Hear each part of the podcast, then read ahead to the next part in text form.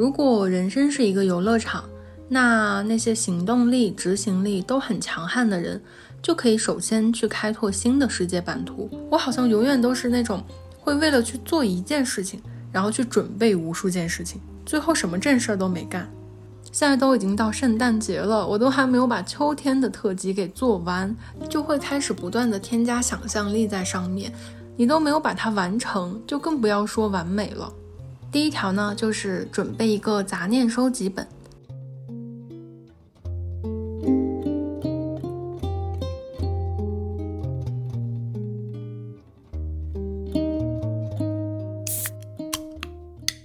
Hello，大家好，这里是大宁，这里是声音版的大宁。今天想要跟大家分享一个我最近的思考，然后我觉得它也是困扰我很久很久的一个问题。就不管是从我小时候到现在工作入职，然后再到换了工作，以及到我人生的各个阶段中，我发现这个问题都一直在困扰我。于是就想说，今天可以来跟大家聊一聊这个话题，就是不要过度准备，完成比完美更重要。那为什么想要跟大家聊这个话题呢？嗯，其实也是前两天吧，就我跟我的一个朋友，然后我们俩在聊天的时候，他跟我说，他其实也一直想要拍 vlog 来记录一下生活，但是就一直在纠结，说是不是要先准备脚本呀，还是说先把看好的相机给买了？还是说要先去确定好自己的视频风格。每次在想要开始视频拍摄，然后剪辑的时候，就会觉得这个事情做的想的非常非常的复杂，然后就放弃了。嗯，我身边其实也不止一个朋友这样跟我讲过，然后我每次都跟他们疯狂的鼓励，就是一定要先开始，先开始拍摄，先开始剪辑，先发到网上，然后再去完善，就不然的话。永远都不会再开始了。然后我就开始回顾我自己的这个自媒体的经历，就在想我当时拍视频是怎么样的一个想法。然后思考了很久，发现好像真的没有做什么准备。就不知不觉我已经做了六年的自媒体，然后拍摄了六年的视频，基本上把我从大学最后的这个毕业时光，然后再到自己出来独居生活，然后再到初入职场时候那种新鲜感受。然后再到人生的几个重要的选择，我都有用影像的方式把它全部都记录下来了。有的时候我会回看我自己的这个视频的频道，然后看到一七年、一八年、一九年这些视频片段的时候，哇，我真的觉得很感慨。我觉得视频记录跟影像记录非常好的一点就是，它可以以一个第三视角。再次带你去真实的面对你自己的过去，然后去看到你这一路走来的时候变化的那种阶段性的历程。我感觉这六年对于我来说就是非常非常重要的六年。还好我当时没有准备那么多，然后没有想的那么多，然后就一股脑的就把它坚持下来去做下来了。然后现在就能一步一步的看见我自己正在进步，正在变得越来越好。所以呢，就是想跟大家聊说。如果你有一件事情是一直想要去干，但是你觉得可能有点困难，然后迟迟没有去下手去做的，我真的真的真的建议大家一定要去做，就现在，就是立刻。那本期节目呢，由老朋友 Tizo 通勤耳机赞助播出。喜欢听播客的朋友应该都对 Tizo 不陌生了，他是我们播客人的老朋友。那这一次呢，其实我们是想要一起共创和传递一个理念，那就是人生不必过度准备，有时候呢，只要一平米的空间和二点二个小时，就可以做成自己想做的很多事情。这个一平米呢，可以是随时随地带你抽离出现实世界，进入那种灵光闪烁的精神空间的那种地方，比如说公交车最后一排那个靠窗的位置，或者下班之后可以和晚霞对视的那条公园的长椅上，又或者是夜晚一盏暖黄色的台灯亮起时，你自己的书桌上。在那个独属于你自己的特殊的空间里，就可以让你找到内心的平静，去激发自己的创造力和想象力。那二点二个小时呢，就比较好理解了，它就是我们所需要做的很多很多事情。其实只要我们给到完整的、专注的两个小时的时间，就可以去做完大部分的事情。当然，这里面呢也要包含每一个小时要休息十分钟，所以才是二点二个小时。所以就是想要分享这个概念给到大家。如果你现在有一件一直想去做的事情，一直觉得它太过于复杂，或者是它太过于困难，然后迟迟没有去推进的话，你只需要一平米的精神空间，能够去激发你自己的想象力跟创造力，以及二点二个专注在上面，努力的去把它完成的时间，这件事情就可以不止停留在蓝图跟想象的画面上。不要做过度的准备，也不要去过度的内耗自己、消耗自己。而是先要记得，我只要把这件事情先完成、先做完，那我已经成功了一大半了。那接下来的呢，可能就是在你已经完成的基础上，再去不断的调整、完善、修正，然后这件事情这个结果就可以达到，甚至超过你的预期。如果人生是一个游乐场，那那些行动力、执行力都很强悍的人。就可以首先去开拓新的世界版图，先人一步去享受世界了。所以我觉得一定要跟大家共勉的就是，我们一定一定一定要先跑出去，不要让你想做的事情只是停留在想的这个层面。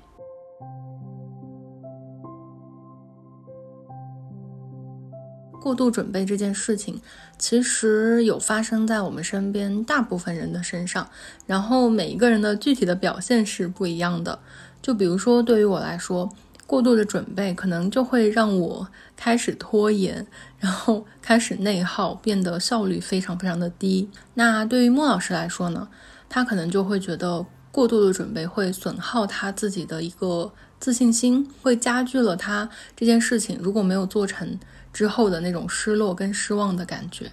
他跟我说，人生中有做了很多过度准备的事情之一，就是考研。他说，他当年考研的时候，就跟他们学校的大部分人一样，就是在前一年，就是上一届考完之后。然后他们的那个考试铃一打，后一届要考研的人就拎着包冲进去，冲进考场去占这个座位儿，几乎是跟上一届人无缝衔接的，就开始了属于自己的考研的拉锯战。然后这一战呢，就整整打了一年。他就觉得这一年对于他来说真的是太长了，因为人一直处在一种非常高度紧张跟高压的情绪之下，其实等到后期的时候，已经后劲儿不足了，就是那种状态持续了太久，人是会崩坏的，不管是意志力还是你的精力、脑力都已经跟不上了。所以我们能看到非常多的人都是在考研前夕，可能就跟考试离一两天了，然后就放弃了。然后也是因为投注了这么多的精力跟时间在这一年中，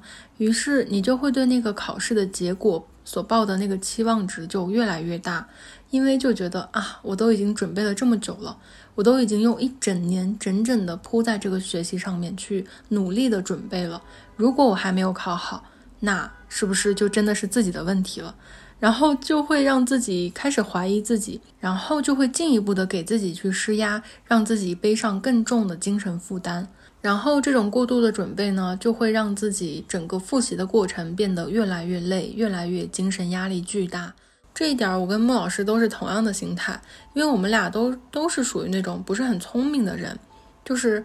都觉得是需要笨鸟先飞的，所以我们俩都会想要得到那个更好的结果的话，都会比别人准备的更多，准备的时间更长。但是呢，同样也会背负比别人更多的压力，更大的心理负担。然后对这个结果的期待值就会越高，我觉得这其实是一个问题，然后也是我们俩需要去克服、去改正掉的一个毛病。所以我觉得呢，现在听播客的，如果有正在考试、正在备考的朋友的话，一定一定要记得，就是不要把这个准备跟复习的战线拉得太长，就是不要给自己太多太多的时间，让自己去一直处于在这个紧张的备考阶段。我觉得一场大的考试。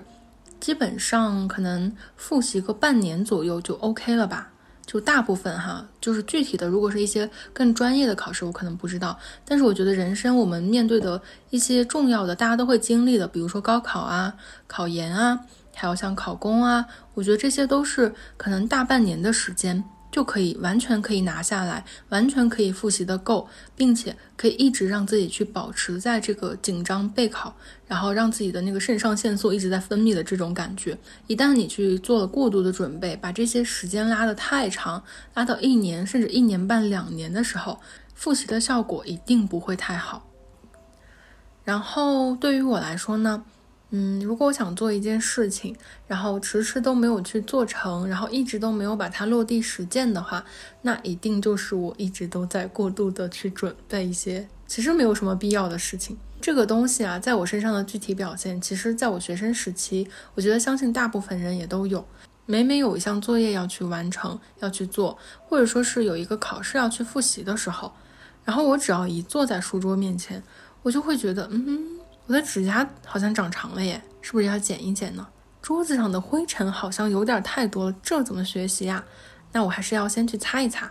手边的东西这么乱，太影响我思考了。我还是先去整理一下吧。于是乎呢，就是我把所有无关紧要的事情都干了一遍，然后磨磨唧唧一两个小时就过去了。真正想要做的事情进度却是零。我好像永远都是那种会为了去做一件事情，然后去准备无数件事情，最后什么正事儿都没干。我相信现在听播客的朋友们也一定会跟我有一样的 这个毛病。就一旦你想要开始做一件事情的时候，你就会发现哦。我好像有很多很多别的事情可以去做。等到我进入社会，然后成为一个真正意义上的大人之后，我好像还是这样子，就是想要去做一件事情，但总因为要准备的东西特别的多，特别的庞大，所以就迟迟的没有开始。就比如说这一个播客就是这样子。其实我应该是在大概二零年的时候，我刚开始在 B 站去分享我的精神食粮的时候。我就有想要去做播客的打算了，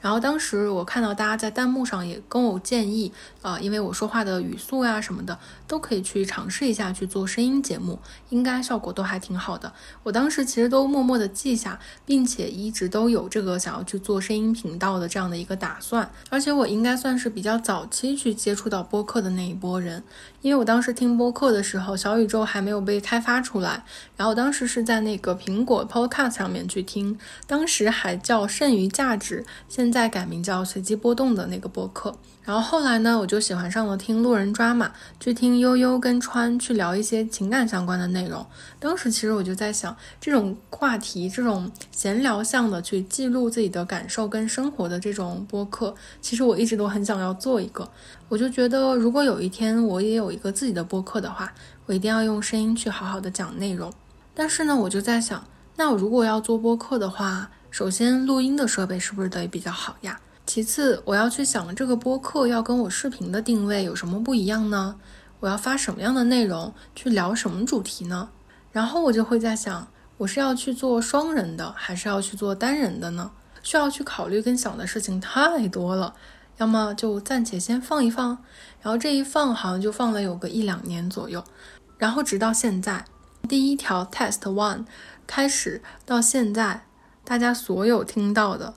全部都是我用苹果手机的语音备忘录来录制的，就没有借助任何的收音设备，我也没有去买任何的话筒啊、麦克风啊等等等等，全部就是用手机来录制的。也是后来的有一天，我才发现，原来我想象中的很复杂、很庞大、很坚不可摧的，需要调动非常多方的力量去完成的事情，其实只要轻轻的去拨动一个开关，你就可以去完成了。反而，如果你只是停留在准备的阶段，你就会一直给自己预设困难。就会开始不断的添加想象力在上面，让自己去想象说这件事情难度有多大，就好像你必须得武装到牙齿，做好了充分的心理跟生理各方的准备之后，你才能往下走一步。但其实呢，只要你往前走一步，只要你开始去做了，你就会发现你预设的那些多么庞大复杂的困难，其实。只是一张纸老虎，你轻轻用手指一捅，可能就破了，然后你就可以进入到下一个阶段了。一直停留在想象阶段的事情，也是真正的终于可以往前去推进一步了。那过度准备除了给我带来非常大的自我的内耗，然后让我的效率非常的低下之外呢，我觉得还有一件事情就是，嗯，它会让我错过掉很多那种灵光一现的那个 moment。然后后来有一天，我才发现，其实我在做的一些像是拍摄视频呀，还有在做自己的内容播客呀等等，其实他们都是属于内容创作，不仅是记录当下自己的一些想法，也是需要一些灵光一现的火花。它有时候需要灵光一现，有时候呢又需要当下即刻。就立刻把你想说的感受给倾泻而出，它的那种随机性会非常的高。但是呢，当我用那种还没有完全准备好吧的这种想法，然后就错过了那个 moment，这个内容最好的萌发点其实就再也找不到了。然后想跟大家分享几个比较常见的所谓过度准备的事情吧。我觉得第一个就是那种设计的过于精细的计划，或者说是日程安排，从早上的六点一直规划到晚上的十二点，把这一整段的时间分成半个小时或者一个小时，然后在每一个半个小时或一个小时里面都塞满了安排好的事情。像这种过于精细的计划表跟日程安排，它本来就是一种非常过度的、没有必要的准备。因为我们都知道，人是跟外界随时产生互动的一种生物，你不可能活在真空里，那很容易就会被一些外界的事情干扰、打断，整一盘计划就完全打乱。所以我就觉得说，像这种过度的、没有必要的去精细化的设计日程，就完全完全可以去省略。因为你设计这个东西也是要承担一定的时间成本的，一旦你的计划被打乱，你还要去承担跟付出一定的调节心情的成本。嗯，所以这件事情如果大家还在进行的话，我是真的不是很建议大家再去做。那第二个属于过度准备的事情呢，我觉得就是你要去做一件正事儿，然后去给这个正事儿镶边儿的事情。就比如说，你想要去学习，然后就先去准备学习工具，先去清理书桌，就是这些都是非常没有必要的描边儿的行为。你要去做的其实是正事儿，而不是去做这些描边儿的行为。那第三个，我觉得属于过度准备的事情，就是过分的完美主义。就是我们很多人都是这样子吧，就会觉得我想要交出一份东西，我想要做成一件东西，就会被那种好学生思维给困住，就会觉得啊，我自己一直都保持这个高水准啊，我自己输出一件东西，我自己呈现出一个作品，必须是百分之百完美的，然后你就会纠结它的配色也好，它的音乐也好，它的节奏也好，它的标题、封面各种各样的细节问题。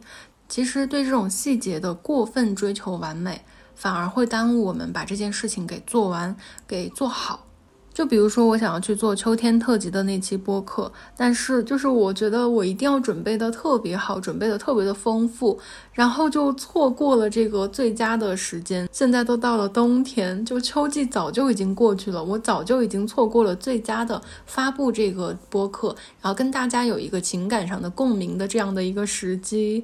现在都已经到圣诞节了，我都还没有把秋天的特辑给做完，就更不要说把它做好了。你都没有把它完成，就更不要说完美了。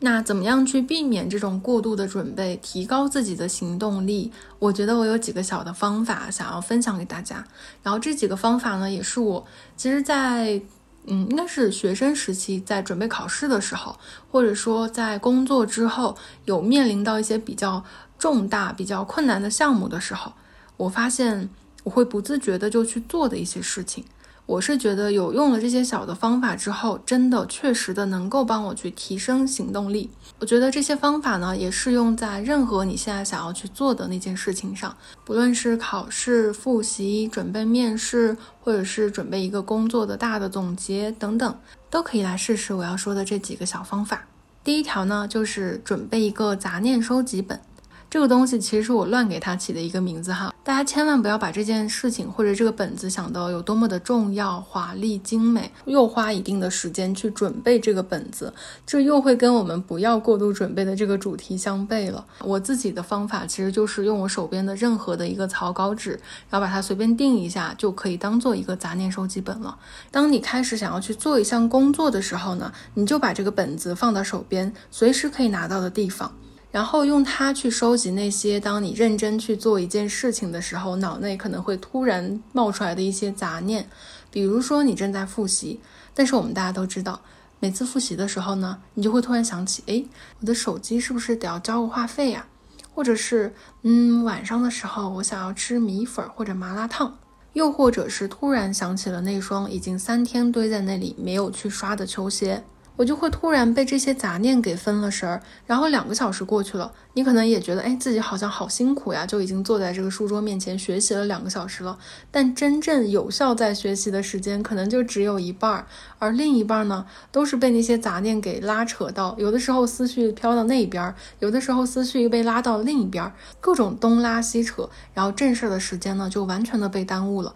就搞得自己效率非常的低下。所以到后来呢，我就自己突然想了一个办法，我就想说，如果我一旦想到这些跟我正事儿、跟我现在手手头正在复习的这件事情无关的事情，但是我又必须要去做的话，我就去找一个本子，把这些事情全部都写下来，然后告诉自己，我写下来我就不会忘了。然后我现在要做的就是专注在我手头上的事情，把我手头上的事情做完，我再去想那些我突然想到的事情，我再去做这些我突然想到的事情。一旦你把这些杂事儿写在了纸上之后，你再跟自己说不要去想，它就真的不会再想了。尤其是如果你在备考、你在复习，然后你的思绪很容易被打乱的人，真的可以去试一下。这件事情是我从高中的时候就已经在实践的，然后也是我一直一直一直都在实践的方法。我觉得它真的帮助了我，摒除掉了很多杂念，让我可以专注的去处理手头的事情，处理手头的工作。好，那第二个方法呢，就是不要设置特定的地点，你再开始，随时随地，你都可以在属于自己的一平米精神空间中去发挥想象力，发挥创造力，而不是一定要去预设一个场景，然后把自己放进去，然后再准备好当下的心情状态，你才能开始去做。很多人应该都会给自己设置很多的那种特定的地点，然后让自己的身体有那种机械记忆，可以进入到某个状态。就比如说，我们都会习惯于去图书馆学习，因为我们都会给自己大脑预设，我只要进入了图书馆，我才能进入到那个学习的氛围、学习的状态中。但是其实这件事情，准备一个过度完美的环境、状态、氛围。在很多时候，或者说是在大多数时候都是不存在的。你不可能同时让自己状态好，然后让自己有那个学习的氛围。如果你一直在追求一个特定的地点在开始一件事情的话，那很多时候你可能就会被计划打乱，你就会突然觉得我好像没有到那个氛围，我好像没有到那个时间点，我好像就进入不了那个状态。那我还是先搁置一下，然后先等等吧，等到有状态、有氛围、有那个学习的环境了，我再开始学习。那这样时间就被白白的浪费了，这就会让你有理由去开始拖延，然后把真正想要去做的事情给先搁置到一边儿，去追求一个那种所谓很完美的状态、环境跟氛围。但其实呢，很多事情你不需要特定的地点，其实你随时随地都可以开始，因为我们的身体、我们的肉身可能会被困在床上。被挤在公交、地铁上，或者被困在某一个枯燥、无聊又冗长的会议上，但是我们的大脑它是不会被困住的呀。你可以随时随地的让自己的大脑金蝉脱壳，让自己的灵魂出游一下，让你的思绪呢随时随地的飘远，让你的精神世界开始狂欢。就是我觉得现代人应该都会有这样的压力吧，就是你自己想做的事情其实有很多很多，但是呢，你现在不得不被工作给困住了手脚。大家真的可以去锻炼一下自己的这种精神逃离的方法，比如说你下周要去旅行，但是你现在的人呢必须在公司上班，然后在一些摸鱼的时候，先在你的大脑里面，在别人看不见的地方，你先给自己去想一想，哎，我要去吃什么，要去玩什么，想要穿什么，等等等等。虽然你的肉身在这里，但是你的大脑可以不在这里。比如说，你现在可能正在准备一场很重要的考试，但是你的肉身呢被困在了某一个无聊的会议上，可能你不能明目张胆的玩手机，然后呢，你就可以在这个时候开始金蝉脱壳，让自己的大脑先飘出去，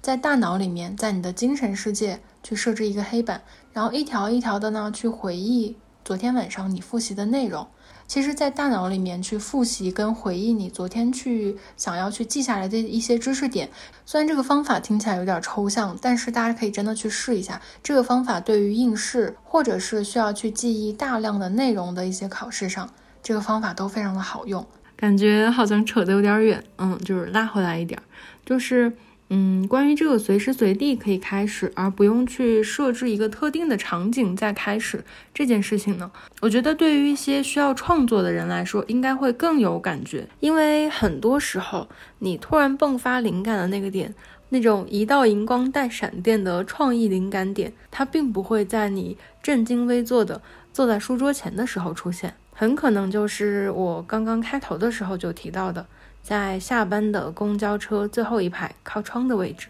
你看到窗外夜幕已经完全降临，放眼望去，整座城市都是霓虹灯逐渐失焦之后一闪一闪的光斑，在这个时候，你就会突然进入到自己的精神世界里。突然一个很奇妙的点子就出现，然后我就会赶紧拿手机记下来，然后就写到备忘录里。之前做品牌营销的时候也是这样子，我在公司真的是抓破了脑袋，想要想到一个很好很好的突破点，然后用这个点去发散，去包装整个创意。但是呢，当你想要去认认真真的坐在电脑面前，坐在书桌面前，试图去抓住灵感的时候，